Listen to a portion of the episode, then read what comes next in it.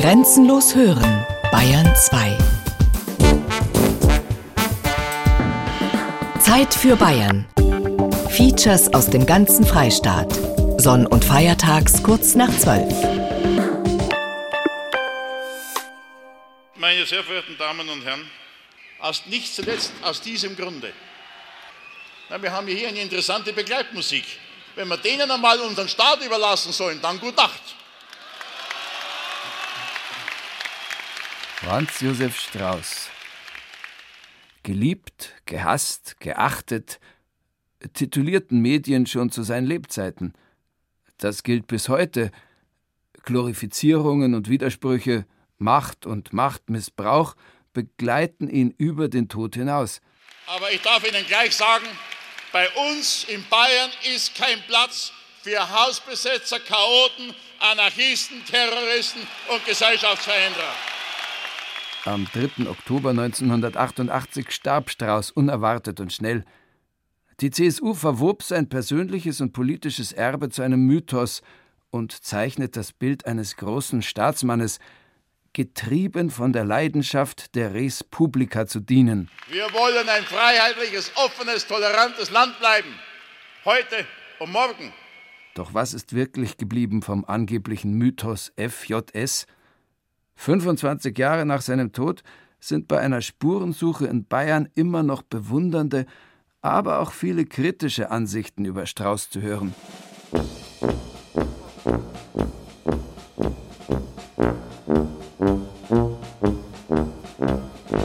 Mich können Sie nicht stoppen. Franz Josef Strauß, ein unsterblicher Mythos. Ein Feature von Rudolf Erhard. Mich können Sie nicht stoppen. Ich bin da.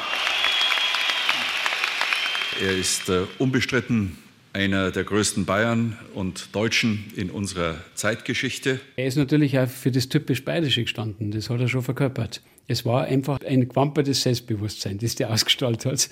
Ja, das war ein Mensch in seinem Widerspruch und daran haben sich die Geister geschieden. Er hat Emotionen geweckt. Man vergisst die unglaublichen und zahlreichen Affären, in die Strauß verwickelt war. Was da Mythos, Legende und Wahrheit ist, das kann man eigentlich heute kaum ausdifferenziert nachvollziehen. Es gibt nämlich zweimal den Franz Josef Strauß. Einmal so, wie er ist und das andere Mal so, wie er in der virtuellen Scheinwelt dargestellt wird. Die besten Sprüche über Strauß stammen immer noch von ihm selbst. Der Metzgersbub, Einser-Abiturient, Historiker, Altphilologe und Wehrmachtsoberleutnant startete seine steile politische Karriere 1945 als alliierten Landrat von Schongau. Ab 1949 war er der erste CSU-Bundestagsabgeordnete des Stimmkreises Weilheim und blieb es fast drei Jahrzehnte. Über sein dortiges Wirken gibt es jetzt sogar eine Doktorarbeit.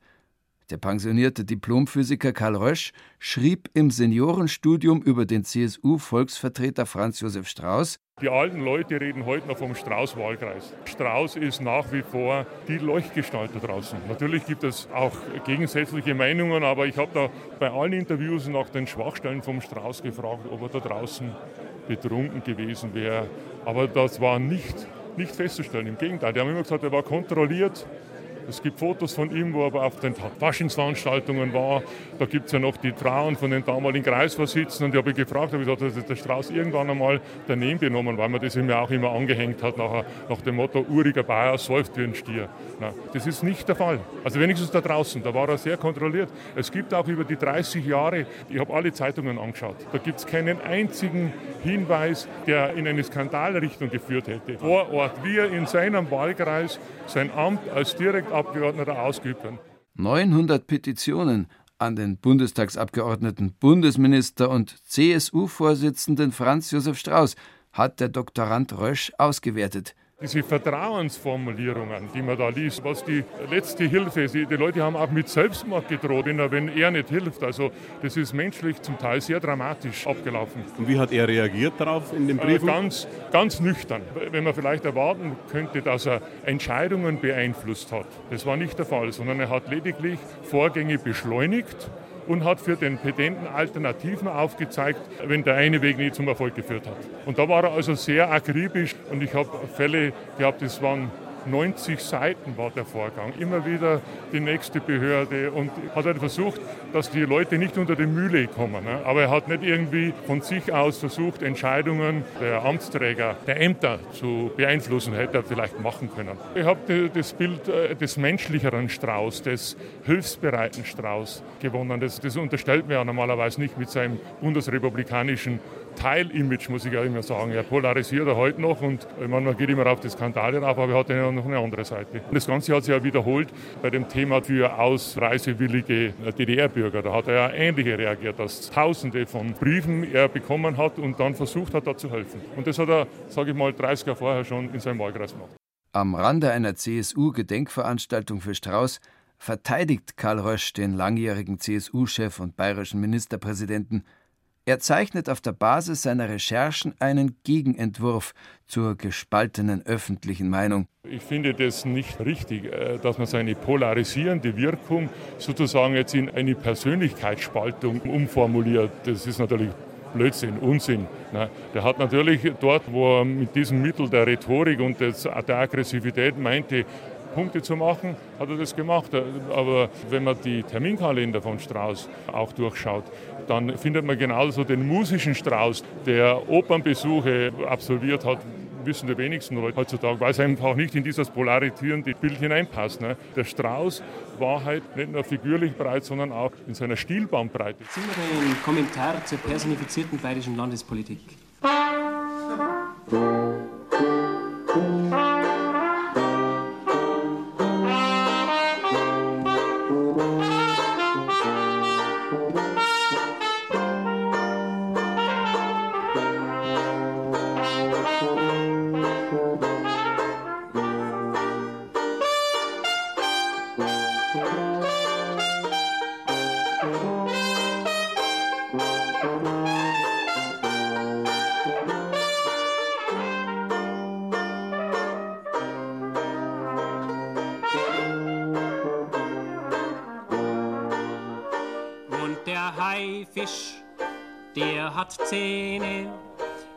Die trägt er im Gesicht. Und Franz Josef ist ein Haifisch, doch beweisen kann man's nicht. Wir haben früher auf dem Land gespielt. Die Leute in Bayern, die waren nie irgendwie dogmatisch. Dass die gesagt haben, jetzt haben sie was gegen den Strauß gemacht, jetzt äh, können sie sich schleichen oder was. Nein, ganz im Gegenteil. Also je stärker die Person auch ist, über die man was macht, umso stärker kann er das sein, was man darüber macht. Wie erklärst du dir das? Ich glaube, das hängt auch damit zusammen, dass viele Leute relativ unpolitisch sind in Bayern. Die Leute haben das am Strauß nie groß nachgetragen, dass der Strauß dann bei dem Milliardenkredit, ich glaube, 2% kassiert hat, mit der DDR immerhin. Da hat er eine kurze Delle einmal gehabt, aber man hat ihm viel nachgesehen. Die Leute haben das schon irgendwie gewusst, aber sie haben ihn trotzdem wieder gewollt. Und auf der anderen Seite haben sie sich sehr gern auch natürlich angehört, wenn man was drüber gemacht hat. War kein Widerspruch. Hans Well war immer der politische Kopf der inzwischen aufgelösten legendären Biermösselblasen. Die rieb sich in den 70er und 80er Jahren lustvoll an den bayerischen Autoritäten, an deren Spitze Franz Josef Strauß. In der Zeit, wo wir angefangen haben, das waren die Hochzeiten vom Strauß und da war der mit einer Machtfülle ausgestattet, wo der Seehofer und der Stoiber und alle davon träumt hätten. Natürlich auch mit der Macht der persönlichen Autorität, die der Mo ausgestrahlt hat. Vor dem historischen Gasthof Rose in Kaufbeuren sitzt ein Stammtisch in der Sonne. Altersdurchschnitt 50 plus. Gott habe ihn selig, aber er war auch einer von der größten Zigeuner, den es gibt. Er hat eine gute Politik gemacht. Ich meine, was er nebenbei gemacht hat, das war ja, macht ja jeder Politiker eigentlich. Ich brauche ich die Hand nicht umdrehen. Die unserigen heutzutage sind alles die gleichen Zigeuner. Und der Strauß hat wenigstens was geleistet dafür, er hat was dargestellt in der Politik, muss man ganz klar sagen. Weil so ein Repräsentant war das einfach eine Persönlichkeit, wo man einfach jetzt nicht mehr findet in der Politik. Ganz klar, muss ich mal wirklich sagen. Heute macht ja jeder nur, dass er irgendwo in den Bundestag kommt oder in den Landtag, aber der Strauß hat ein Konzept gehabt und das hat er durchzogen, was er gemeint hat. Und das fand ich positiv auf jeden Fall. Und das gibt es halt nicht in der Politik. Und er ist für was gestanden, oder? Ja, stimmt. Das auf jeden Fall. Also links und rechts war bei ihm klar. War immer klare Aussage und klare Linien hat er immer gehabt. Könnte er heute noch in der heutigen politischen Wirklichkeit, Medienlandschaft noch überleben? Ich glaube schon, ja. Weil er sein Wort immer gehalten hat. Das glaube ich nicht, weil die halt überall dermaßen nachforschen und Ding, die werden dem genauso auf die Schliche kommen, wie sie es heute mit bestimmten halt schon gemacht haben. Ja. Heutzutage wird halt jeder Einzelne aufs Detail überprüft, was früher nicht der Fall war. Strauß hatte seine gewisse Freiheiten und auch durch seine Härte oder durch seine Ausdrucksweise ist er einfach in Bayern ein Supermann und wird es immer bleiben. Es gibt ja immer wieder welche, die sagen, so einen wie den Strauß bräuchte man wieder. Nein, das äh, spaltet sich heute schon ein bisschen, weil die Persönlichkeiten es einfach politisch gar nicht mehr gibt. Ja, da kann ich mir was anschließen, das ist so. Der Politik könnte nichts Besseres passieren. Dann hätten sie wenigstens einmal einen Stoff, wo sie was reden können. Und das war ja vor der Wahl immer diese Versprechen, wo man hinterher nicht einhält. Und der Strauß hat gesagt, er will das. Und dann äh, hat man es auch gemacht, wenn man ihn gewählt hat. Dann hat man genau gewusst, was Sache ist. Und jetzt ist es ja genau umgekehrt. Was vorher versprochen wird, wird nicht eingehalten. Das Volk hat klare Meinungen über Strauß und über die heutige Politikergeneration. Selbst eingefleischte CSUler unterscheiden bei Strauß zwischen Licht und Schatten. Nicht die aus der ersten, der noch aktiven Garde, aber einer wie Josef Niedermeyer aus Fichtach, der für die CSU den niederbayerischen Stimmkreis Regen ab 1970 24 Jahre lang im Bayerischen Landtag vertrat. Jetzt, die den Strauß kennt hat, die haben also gewusst, dass er nicht immer korrekt war. Dass er manchmal schon Sachen drin hat, die also anzubringen sind. Aber ich glaube, dass in der Bevölkerung das, was er geleistet hat für Bayern und für Deutschland, diese, ich sage es jetzt einmal ganz derb, die Lumpereien, die er gemacht hat, überwiegen. Ich bin auch, ich habe mich auch lange kennengelernt bei uns im Bayerischen Landtag. Ich habe oft das Gefühl gehabt, dass er sehr herrisch war und dass er einen Widerspruch selten vertragen hat können. Und wenn man einmal mal widersprochen hat, dann ist er oft sehr aufbrausend gewesen, aber er war nicht nachtragend. Und das habe ich bei ihm auch sehr geschätzt. Und deswegen hat es mich sehr getroffen, wie er gestorben ist. Die CSU gedachte in den letzten Wochen mit mehreren Veranstaltungen des 25. Todestags ihres großen Vorsitzenden. Die Intonation der Reden war staatstragend. Horst Seehofer als Parteivorsitzender und Ministerpräsident, sein vierter Nachfolger, fand im Franz-Josef-Strauß-Saal der Hans-Seidel-Stiftung nur rühmende Worte. Er ist äh, unbestritten einer der größten Bayern und Deutschen in unserer Zeitgeschichte. Wohl niemand konnte sagen, Franz Josef Strauß hätte ihn kalt gelassen. Alle wussten, dass sie eine große, echte geschichtliche Ausnahmefigur erlebt hatten. Und ganz offensichtlich sahen die Bayern und sehr, sehr viele auch in Deutschland in Franz Josef Strauß doch etwas anderes als das Zerrbild, das seine Gegner zeichnen wollten und wollen bis heute. Doch selbst in Veröffentlichungen der CSU-Parteistiftung ist von vermeintlichen oder tatsächlichen Schwächen, Fehlern, Skandalen die Rede, von leidenschaftlicher Rhetorik, herausragender Intelligenz, aber auch von scharfzüngigem Sarkasmus und polemischer Zuspitzung. Zwei ältere CSU-Mitglieder aus München schwärmen von ihrem Strauß. So, ich habe mir erlebt, hautnah erlebt. Gell? Wir brauchten halt nicht bloß einen Strauß, sondern zehn Sträuße. Mit allen Facetten? Mit allen Facetten, jawohl, mit allen negativen und positiven. Und denn wir haben zu viel Ja-Sager und Anpasser. Licht und Schatten bei Strauß? Da hat das Licht überwogen. Den Schatten blenden Sie aus? Ja. Und das mit dem Schatten möchte ich dazu sagen, was er meint. Es haben sich ja manche in seinem Schatten wohlgefühlt.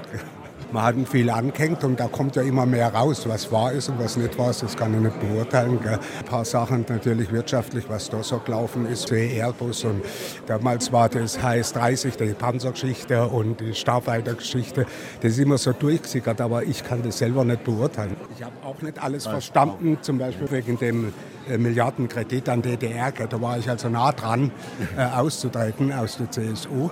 Und im Nachhinein sieht es doch ganz anders aus. Gell? Wenn man sich das heute überlegt, gell, was da eigentlich im Prinzip richtig war. Gell? Denn es hat ja den da drüben genutzt gell? und hat uns letztendlich genutzt. Also man kann nicht immer alles gleich erkennen, was richtig ist. Er hat halt wahrscheinlich einen anderen Weitblick gehabt. Ja, ja. Man muss wissen, was man will und dann das tun, was man will. Solche Sprüche sind auch bei der CSU-Parteijugend Junge Union haften geblieben. Erzählt ein aus Würzburg angereister J.Uler. Man kennt ihn ja nur aus den Geschichtssendungen und aus dem, was man gehört und gelesen hat. Und wenn ich mir diese Figur so anschaue, dann hat er, glaube ich, eins verwirklicht und eins getan, was man wirklich hoch anrechnen muss. Er hat das gesagt, was ihm auf dem Herzen lag und das gesagt, was er gedacht hat. Und zwar gerade raus. Und das ist vielleicht was, was vielen heute, auch wahrscheinlich vielleicht in unserer Partei, nicht nur, aber auch in der ganzen Politik fehlt. Sie haben doch in der Nachbetrachtung sicherlich auch über seine Skandale gelesen, in die er verwickelt war. Er musste ja zurücktreten und, und, und. Natürlich, das sind Dinge, die zu seiner Person gehören. Die kann man auch schlecht ausblenden, wie ich finde. Das gehört dazu. Und ähm, es gibt bei jedem Menschen, bei jedem Politiker Licht und Schatten. Und äh, so war das bei Herrn Strauß mit Sicherheit auch. Ich habe dem nur entgegenzusetzen, dass ich Politik mit dem Kopf mache, aber mit dem Herzen rede. Auf der Terrasse seines Hauses versetzt das Stichwort Franz Josef Strauß Wilhelm Schlötterer augenblicklich in Anspannung. Dem pensionierten Ministerialrat und Steuerfahnder aus dem bayerischen Finanzministerium wurde zu Straußens Lebzeiten übel mitgespielt.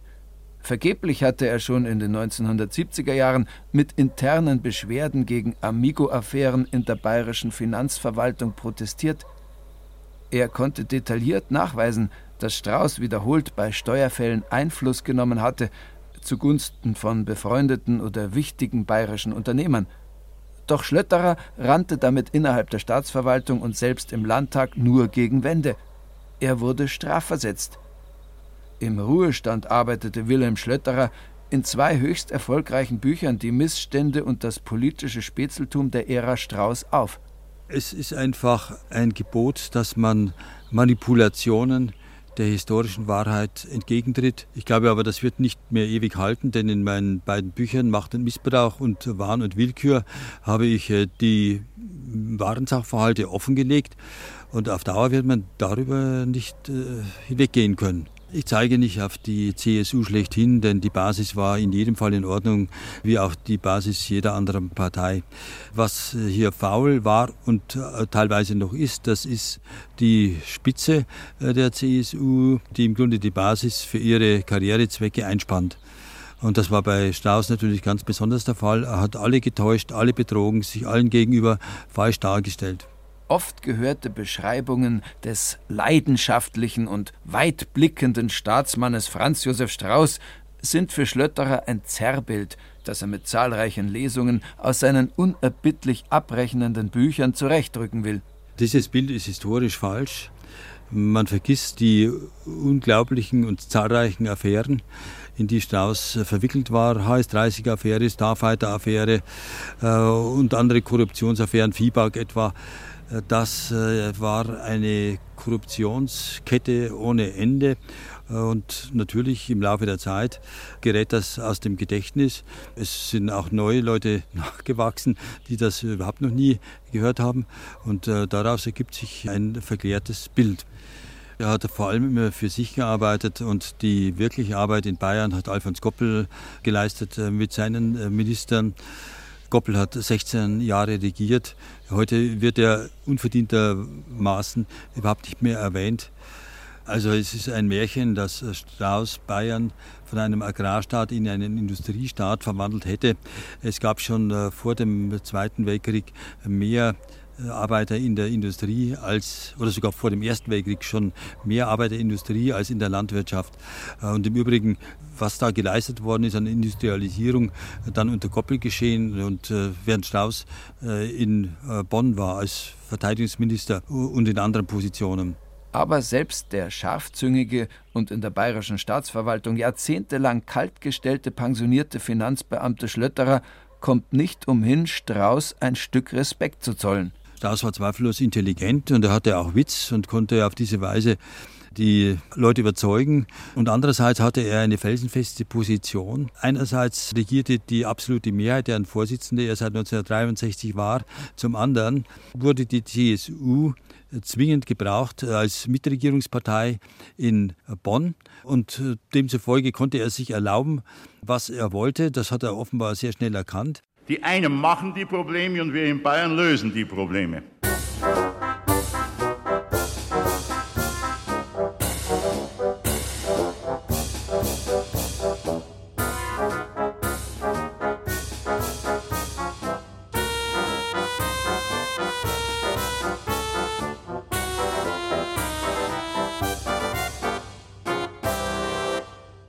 Die geschichtliche Forschung über Franz Josef Strauß steckt noch in den Anfängen.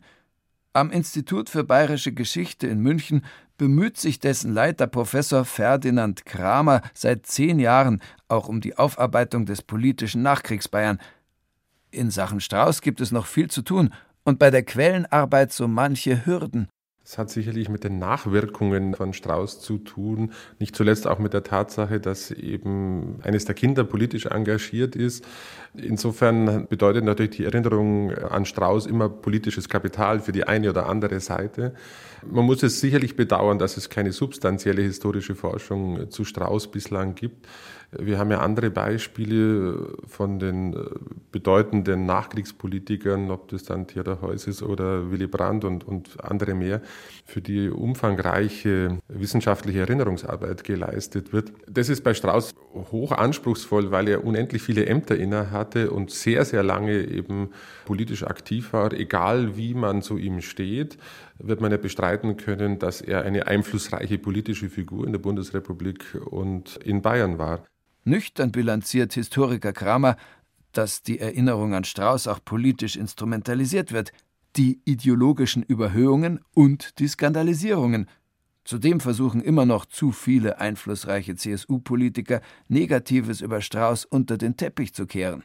Was da Mythos, Legende und Wahrheit ist, das kann man eigentlich heute kaum ausdifferenziert nachvollziehen. Auch da wäre eben einmal eine vernünftige, quellengegründete Arbeit notwendig, damit man da einfach die Spreu vom Weizen trennen kann. Natürlich können wir schon vieles rekonstruieren.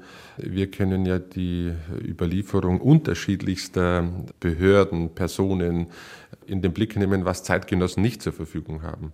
Andererseits steht nicht alles in den Akten. Das muss man sich auch klar machen. Also insofern ist mehr als eine Annäherung ohnehin für einen Historiker nicht möglich. Man darf ja nicht vergessen, dass eine starke Partei in Bayern äh, sich in seinem Erbe sieht und damit die Erinnerung an Strauß natürlich auch politisches Kapital äh, ist. Auf der anderen Seite ist es ja so, dass gerade auch seine Partei, äh, bei der er sehr, sehr lange Vorsitzender war, in manchen Bereichen sich ja auch von Straußschen Dingen losgelöst hat, wenn man sich nur vergegenwärtigt, ob Strauß jemals die Staatsbeteiligung des Freistaates privatisiert hätte, kann man sich schon fragen, ob das nicht gerade die Umdrehung Straußscher Politik war.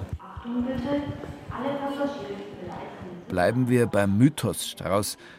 Der langjährige Landesgruppenvorsitzende der CSU im Deutschen Bundestag und spätere Bundeswirtschaftsminister Michael Gloß wählt den Nürnberger Flughafen als Treffpunkt.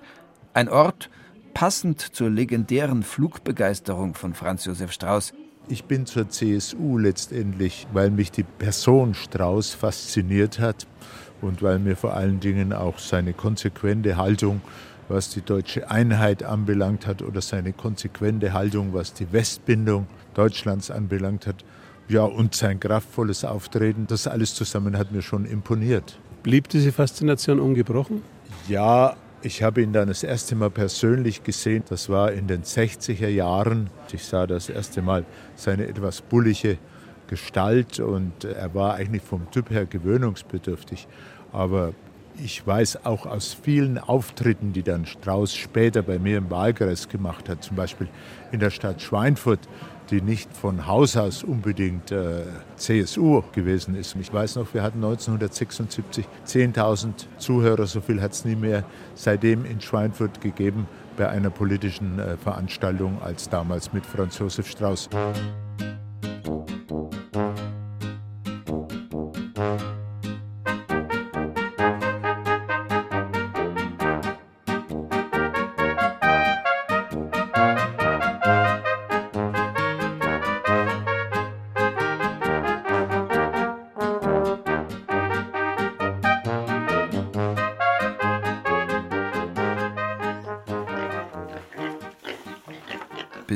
Bei Nikolaus Asenbeck auf seinem Hof mit Schweinezucht in Zangberg bei Ampfing. Landwirtschaft und Landtagsmandat hat er längst übergeben. 24 Jahre lang vertrat er ab 1970 die CSU in München.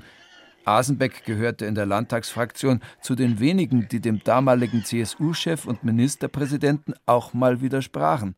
Ich habe mit dem Strauß manchen Strauß ausgefochten. Ich habe einige Male harte Auseinandersetzungen gehabt, aber wir haben uns immer wieder hernach aussprechen können und respektieren können, was bei einigen anderen in unserer Spitze durchaus etwas anders war. Und trotz gewisser Fehler, die er ausgeprägt in manchen Dingen gehabt hat, summa summarum war er eine einmalige Persönlichkeit. Landwirt Asenbeck wollte in der Landtags-CSU nie etwas werden. Er war der geborene Volksvertreter, geradlinig und mit Gerechtigkeitssinn. Erfolgreich organisierte er den legendären Widerstand der Basis gegen Straußens Plan, Privatflieger von der Flugbenzinsteuer zu befreien. Hobbypilot Strauß wollte noch im Sommer 1988, kurz vor seinem überraschenden Tod, dieses Zuckerl für seine Fliegerfreunde durchsetzen. Er scheiterte nach heftigen Auseinandersetzungen mit dem von Nikolaus Asenbeck angeführten Widerstand in der CSU-Landtagsfraktion. Asenbeck ist trotzdem Strauß-Fan geblieben und zitiert Volkes Meinung. Ein Hündling war er schon, aber dass die Leute das positiv meinen, die sagen schon, er hat auch selber ein gewisses Verhältnis zum Geld und zu Sachwerten gehabt, aber insgesamt kann ich nur berichten, dass halt durch die Bank bei den meisten Leuten eine ungeheuer positive Erinnerung, auch wenn er schon 25 Jahre tot ist, an den Franz Josef Strauß besteht. Ich glaube allerdings auch, dass er, wenn er die Wiedervereinigung überlebt hätte, bei dieser Geschichte gewisse Schwierigkeiten bekommen hätte, denn der große Wiedervereiniger war ja im Endeffekt der Helmut Kohl und ich denke schon, dass für den Strauß das ein harter Bissen gewesen wäre, wenn nicht er der absolute Macher gewesen wäre. Im Übrigen weiß ich als Politiker genau, dass ich erst bei meiner Grabrede erfahren werde, wie gut ich gewesen bin, dass ich auch bei jedem Wahlkampf höre, wie schlecht ich bin.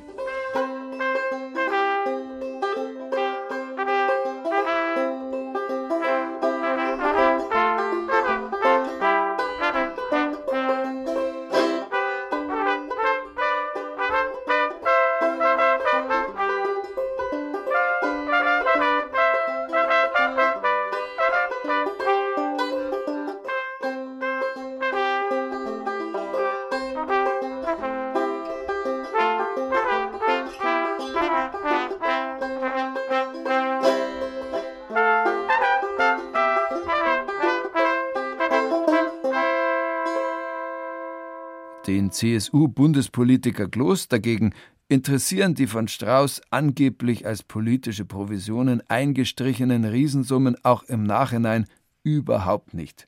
Aus der Retrospektive werden viele Dinge anders und kritischer beurteilt.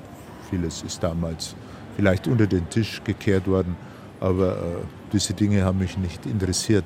Interessant ist für mich, dass sich eigentlich die Landtagskollegen nie so mit Strauß angefreundet hatten in diesem Maß, wie es im Bundestag und mit den Bundespolitikern der Fall war. Das hängt zusammen, dass Strauß von Haus aus eigentlich ein geborener Bundes- und Weltpolitiker gewesen ist, der eigentlich äh, etwas resignierend sich in das Amt des bayerischen Ministerpräsidenten zurückgezogen hat, nachdem er doch gespürt hat, er kann in Deutschland nicht Bundeskanzler werden. Die damaligen Bonner CSUler waren immer etwas hochnäsig gegenüber der als CSU-Herzkammer gerühmten Landtagsfraktion in München. Strauß erschien eher selten im bayerischen Parlament, nur wenn es wirklich notwendig war.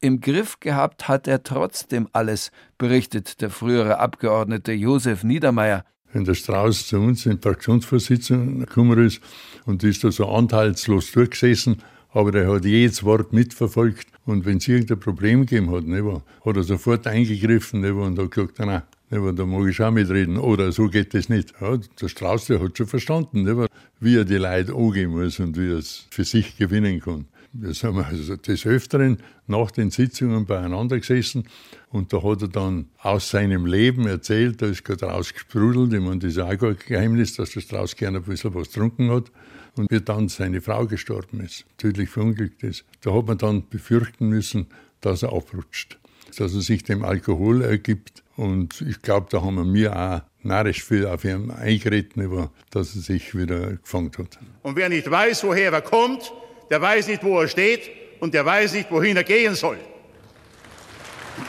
Er ist natürlich auch für das typisch Bayerische gestanden, das hat er schon verkörpert. Es war einfach ein gewampertes Selbstbewusstsein, das der ausgestrahlt hat. Und sowas beeindruckt die Leute schon. Im Positiven gesehen, glaube ich, war das auch der Erfolg vom Daxenberger. Also, dass er auch so ein gewisses äh, Selbstverständnis gehabt hat und dass er auch einfach gestanden ist in seiner ganzen Identität als bayerischer Mensch. Und das ist der Strauß bestimmt auch gewesen. Und ich denke, die Bevölkerung sehnt sich nach so Figuren. Weil sie in der Politik kaum mehr vorhanden sind. Weil eher die Juristen und eher so diese ganzen Aufsteiger-Huberburmen von der Jungen Union, der Nachdrucker, diese Anzugträger, die da irgendwie schauen, wo ist die Steilwand für meine Karriere, das ist was, das, glaube ich, doch instinktiv viel Leid irgendwie anwidert. Hans Well von der einstigen Biermüsselblasen, über jeden Verdacht einer CSU-Nähe erhaben, erzählt beeindruckt von der Wirkung Straußscher Rhetorik.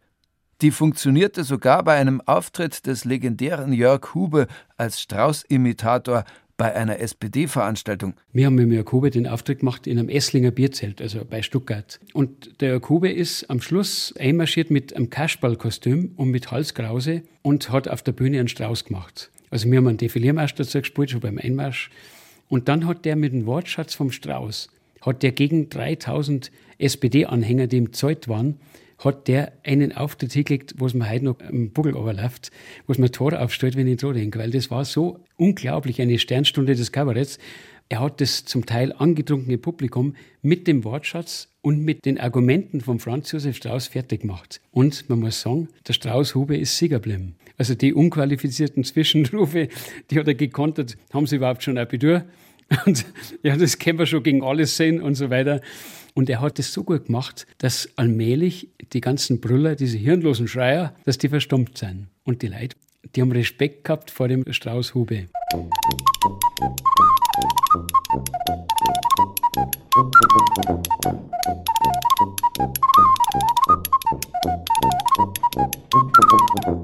Ich habe mich doch nicht 40 Jahre lang von der Atomlobby aushalten lassen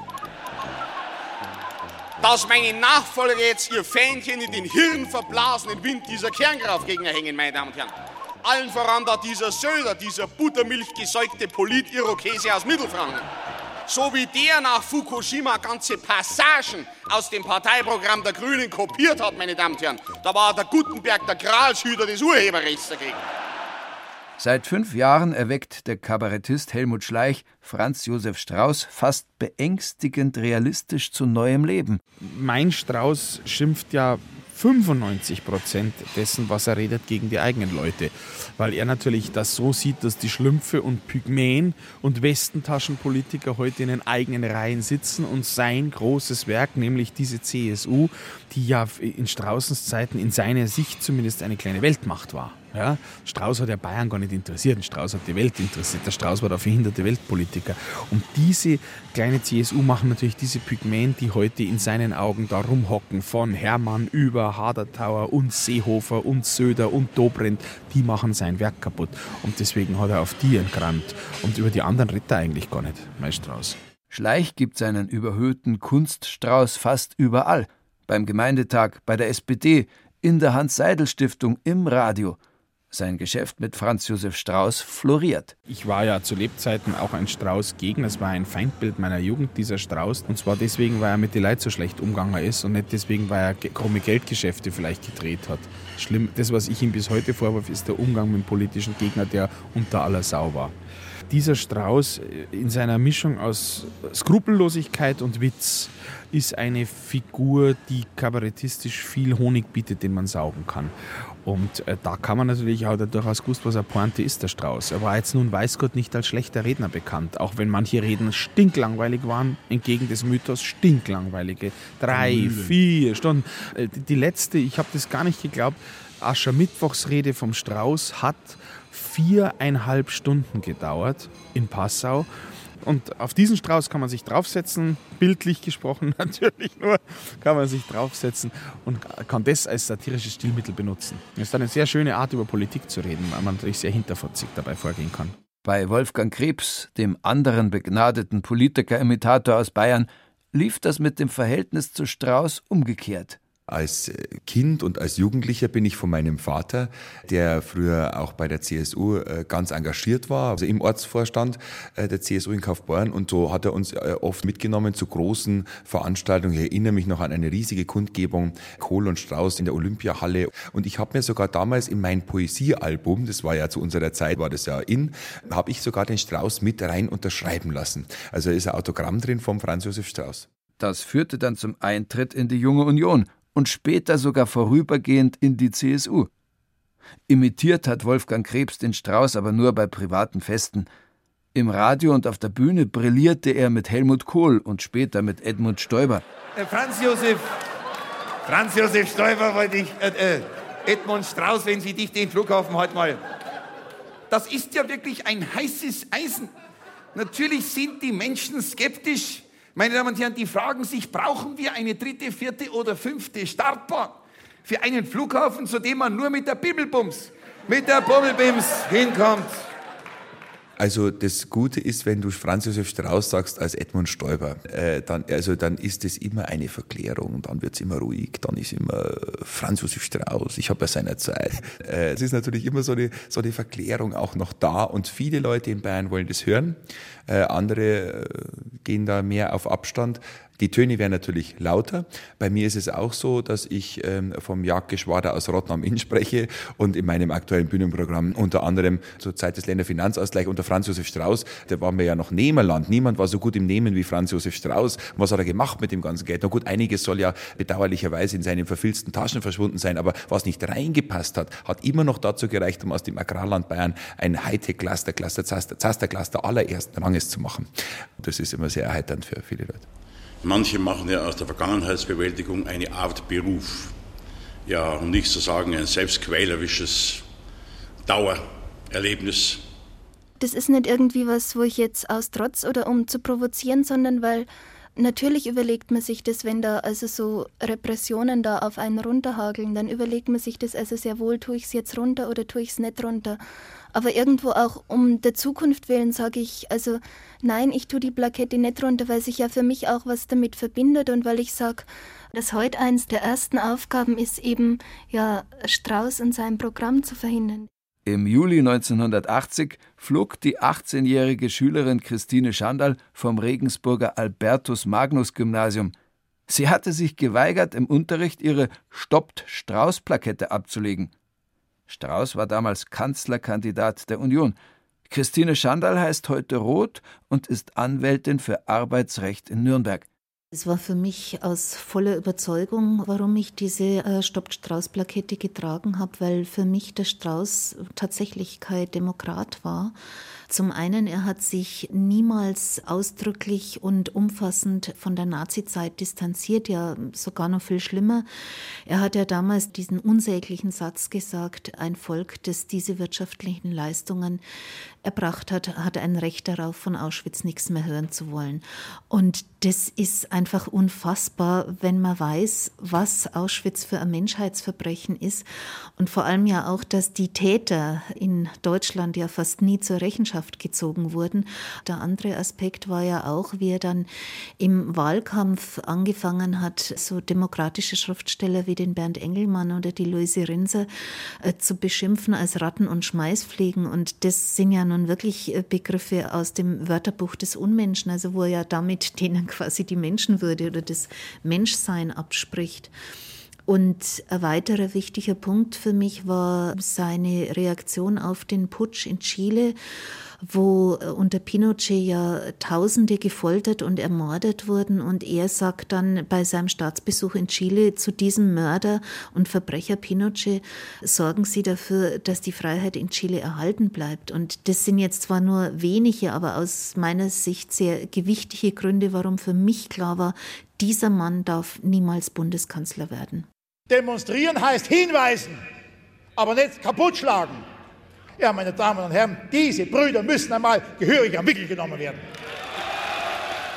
Das hat man ja wirklich körperlich bedrohlich zu spüren bekommen, wenn, was weiß ich, in Rengsburg am Domplatz der Strauß gekommen ist und wenn wir da mit unseren Stoppt Strauß-Plaketten oder auch mit den Stoppt Strauß-Schildern äh, auf dem Platz waren da war eine Stimmung, da hat man das Gefühl gehabt, die Lünchen eingleich. Das war dermaßen von Hass erfüllt und also geht's doch um mir. Und ich weiß noch, ein Ringsburger Journalist, der hat einmal äh, über zur Kundgebung am Domplatz geschrieben, die Mobilmachung des Kleinbürgers. Und genauso habe ich das auch empfunden.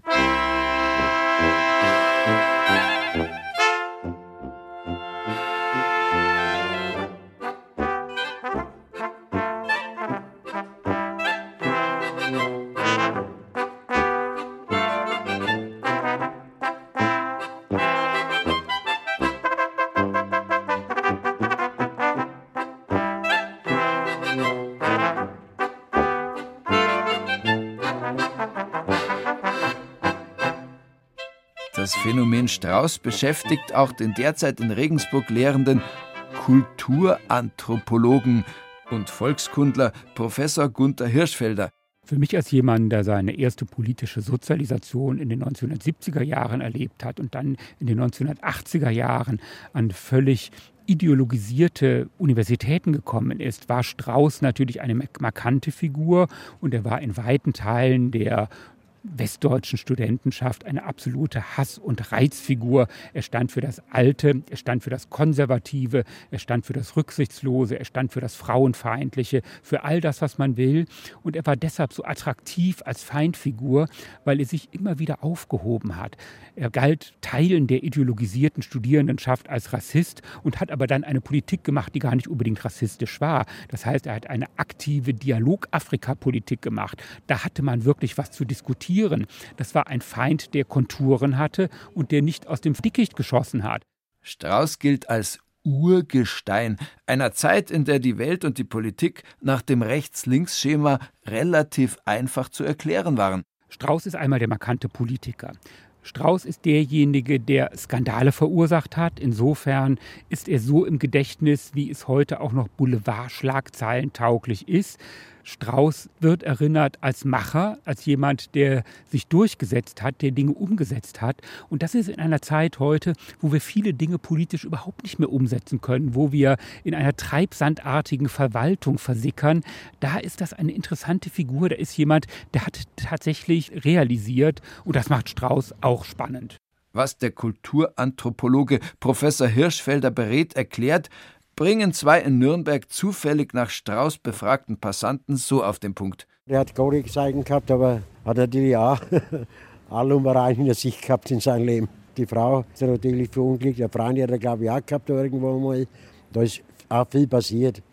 Also ich bin vom Bayerischen Wald. Ich bin zwar gebürtiger Nürnberger, habe aber im Bayerischen Wald eine Pension. Und da meine ganzen Stammgäste hier und da reden schon vom Strauß und sagen schon, manchmal kennt man wieder Braun.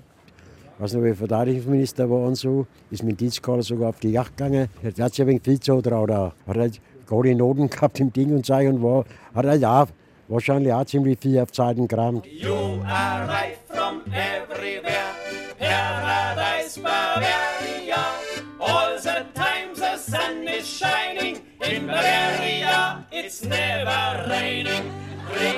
Beer from großem Moss, Weißwurst and Leberkass, Hollerie and Hollera, Radi, Brezen, Oberstar.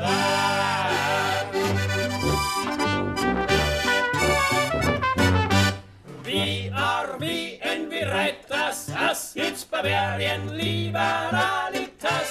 We are the Jesus Mountain Chetniks, fighting for the crucifix. Drinking beer from großem Moss, Weißwurst and Leberkass,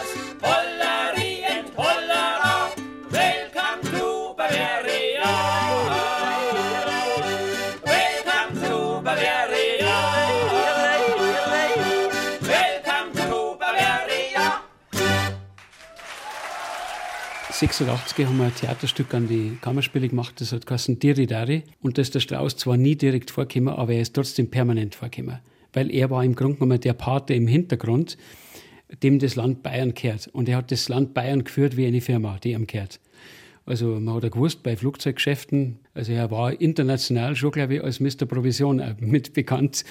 Und also DDR-Kredit war damals natürlich schon viel Leute bekannt, dass er halt einfach hinlangt, wo es geht. Also die Verquickungen zur Industrie, heutzutage darf der sofort zurückdrehen müssen, deswegen, also wenn er sowas machen darf. Aber das hat damals ja jeder gewusst. Wir haben es auf der Bühne gebracht und die Leute, das Publikum hat es ja auch gewusst, das drunter gesessen ist. Aber keiner hätte jemals dran gedacht, dass der Stausweger sowas zurückdrehen muss. Das Ganze ist nie aufgearbeitet worden und wir haben uns darüber lustig gemacht in die Kammerspiele und es hat geheißen, dass da doch so eine Anwaltriege von der Familie Strauß durchgegangen ist. Aber offenkundig waren wir so gut, waren die Ahnungen so gesichert, die wir gehabt haben, dass da keine Anzeige gekommen ist.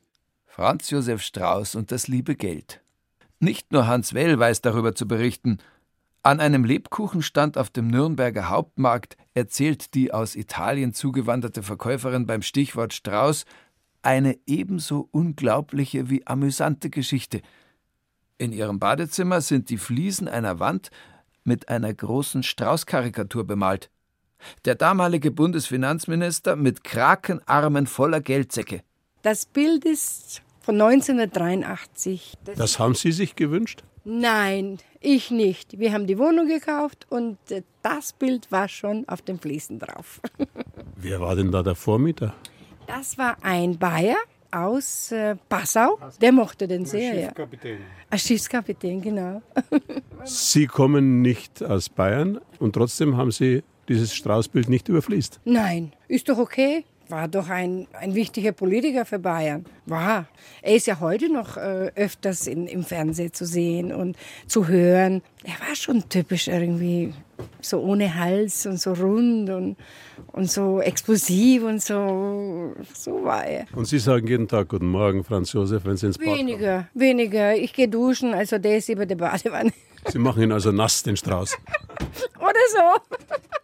Ferdinand Kramer der Ordinarius für bayerische Geschichte an der Münchner Ludwig-Maximilians-Universität möchte die Forschung über Strauß vorantreiben, Dichtung und Wahrheit unterscheiden, zum Beispiel bei der Etikettierung bayerisches Urgestein. Ich glaube, dass man daraus so ein vulgäres Bajuwaren-Marketing äh, nicht unterstellen darf. Also so mir san mir Geschichten, das ist mir zu viel Klischee. Er ist ja durchaus jemand, der ein sehr profundes Wissen über Geschichte und Kultur und Fundamente dieses Landes hat. Er war Maximilianär, das hat ihn geprägt, dass er der Wissenschaft große Aufmerksamkeit geschenkt hat, genauso wie der Geschichte und Kultur hat damit zu tun, dass er eben aus einer sehr kulturbeflissenen Tradition humanistischer Bildung kommt. Da wäre ich vorsichtig. So dieses Mir san mir mediale, manchmal ist es ja auch pseudobayerische Getue, das man damit verbindet, das ist nicht Strauß. Der Geist, soweit das Wort überhaupt sich real definieren lässt, steht auch links. Selbstverständlich. Aber die schlichte Simplifizierung, dass der Geist schlechthin links stünde, dass alles, was links sei, Geist habe. Und dass das, was Geist habe, aber nicht links stehe, durch eine Prädikatisierungsstelle dieses Vorzugs entkleidet würde, das können wir natürlich in der Form nicht mitmachen.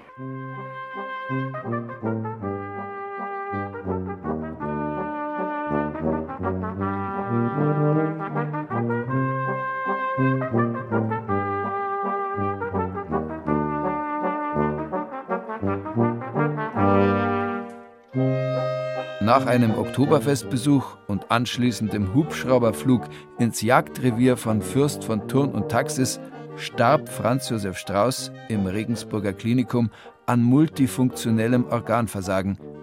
Auf der Münchner Wiesen war er eine Institution, erzählt Franz Josef Fesenmeier, Betreiber des Nostalgiefahrgeschäftes Teufelsrad. Ich habe ihn ein paar Mal privat kennengelernt und war eigentlich immer lustig und war immer gut drauf. Wir waren früher am ersten Wiesentag im Schottenheim und da war er ja Institution. Er ist schon abgegangen, die ersten Jahre, jetzt nicht mehr so, aber die ersten Jahre war es schon komisch, wenn am ersten Wiesentag der Ministerpräsident der andere war. Und rückblickend so seine politische Leistung, manches schaut sich jetzt heute ein bisschen anders so, oder? In seiner Zeit war er eigentlich der, der der Macher war. Zu seiner Zeit hat er es richtig gemacht, heute hat man bestimmt mit Amigo und und und heute Tausendslingen vermutlich. Weil die Verbindungen und die Netzwerke, die er damals gepflegt hat, das darf man halt heute nicht mehr. Die CSU pflegt die Erinnerung an Strauß noch sehr. Mythos Strauß, ja, großer doch. Staatsmann. Das war er ja auch, weil wenn man bedenkt, wann er angefangen hat und was er alles gemacht hat, war schon beeindruckend.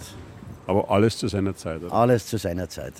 Heute sind wir anders. So hören sich heute Urteile von Leuten an, die der alten Strauß-CSU nahestanden. Der Mythos wird relativiert. Beim Bundespolitiker Michael Gloß dagegen, der in seiner politischen Karriere lange von Strauß profitiert hat, klingt das undifferenzierter. Ja, das war ein Mensch in seinem Widerspruch und daran haben sich die Geister geschieden. Er hat Emotionen geweckt, er hat positive Emotionen geweckt, sonst hätte er nicht so gute Ergebnisse können, aber natürlich negative. Manche äh, Leute hatten direkt Angst vor ihm und Angst, dass eine Figur wie Strauß wieder Unheil anrichten könnte. Aber das war meiner Ansicht nach noch nur linke Propaganda. Strauß war im Grunde, wenn man ihn gut gekannt hat, eigentlich, wenn es darauf angekommen ist, ein Zögerer und Zauderer. Und er hat sich manchmal schwer getan, einer Fliege was zu Leibe zu tun. Direkter und bodenständiger schaut der 87-jährige frühere CSU-Landtagsabgeordnete Josef Niedermeyer zurück auf seine politische Zeit mit und unter Strauß. Er hat manchmal gezaudert mit seinen Entscheidungen und er hat auch hin und wieder einmal das widerrufen. Ja, der Strauß war in den letzten, in den ganzen, in den allerletzten Jahren nicht mehr der, wie er früher war. Er hat nicht mehr diese Aktivität entwickelt und für ihn war es ja furchtbar gewesen wenn er da irgendwie mal angegriffen worden war und ihm nahegelegt worden war, er soll von der politischen Bühne verschwinden. Das hätte er nicht gepackt. Aber man kann nicht sagen, dass er Glücksfall war, dass er diesen abrupten Tod hat erleiden müssen. Aber jedenfalls bin ich überzeugt, dass der Strauß, wenn er noch vier, fünf, sechs Jahre gehabt hätte, nicht mehr diese, diese Persönlichkeit gewesen war, wie er früher gewesen ist.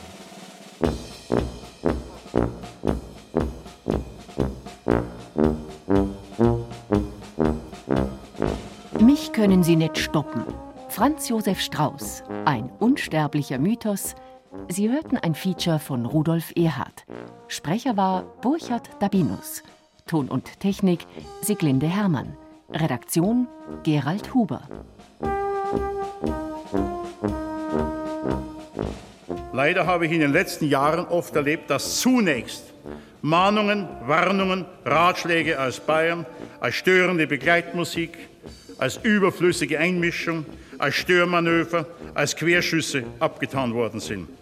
Es das heißt dann oft, in Bayern gingen eben die Uhren anders. Das stimmt, aber sie gehen bei uns richtig. Musik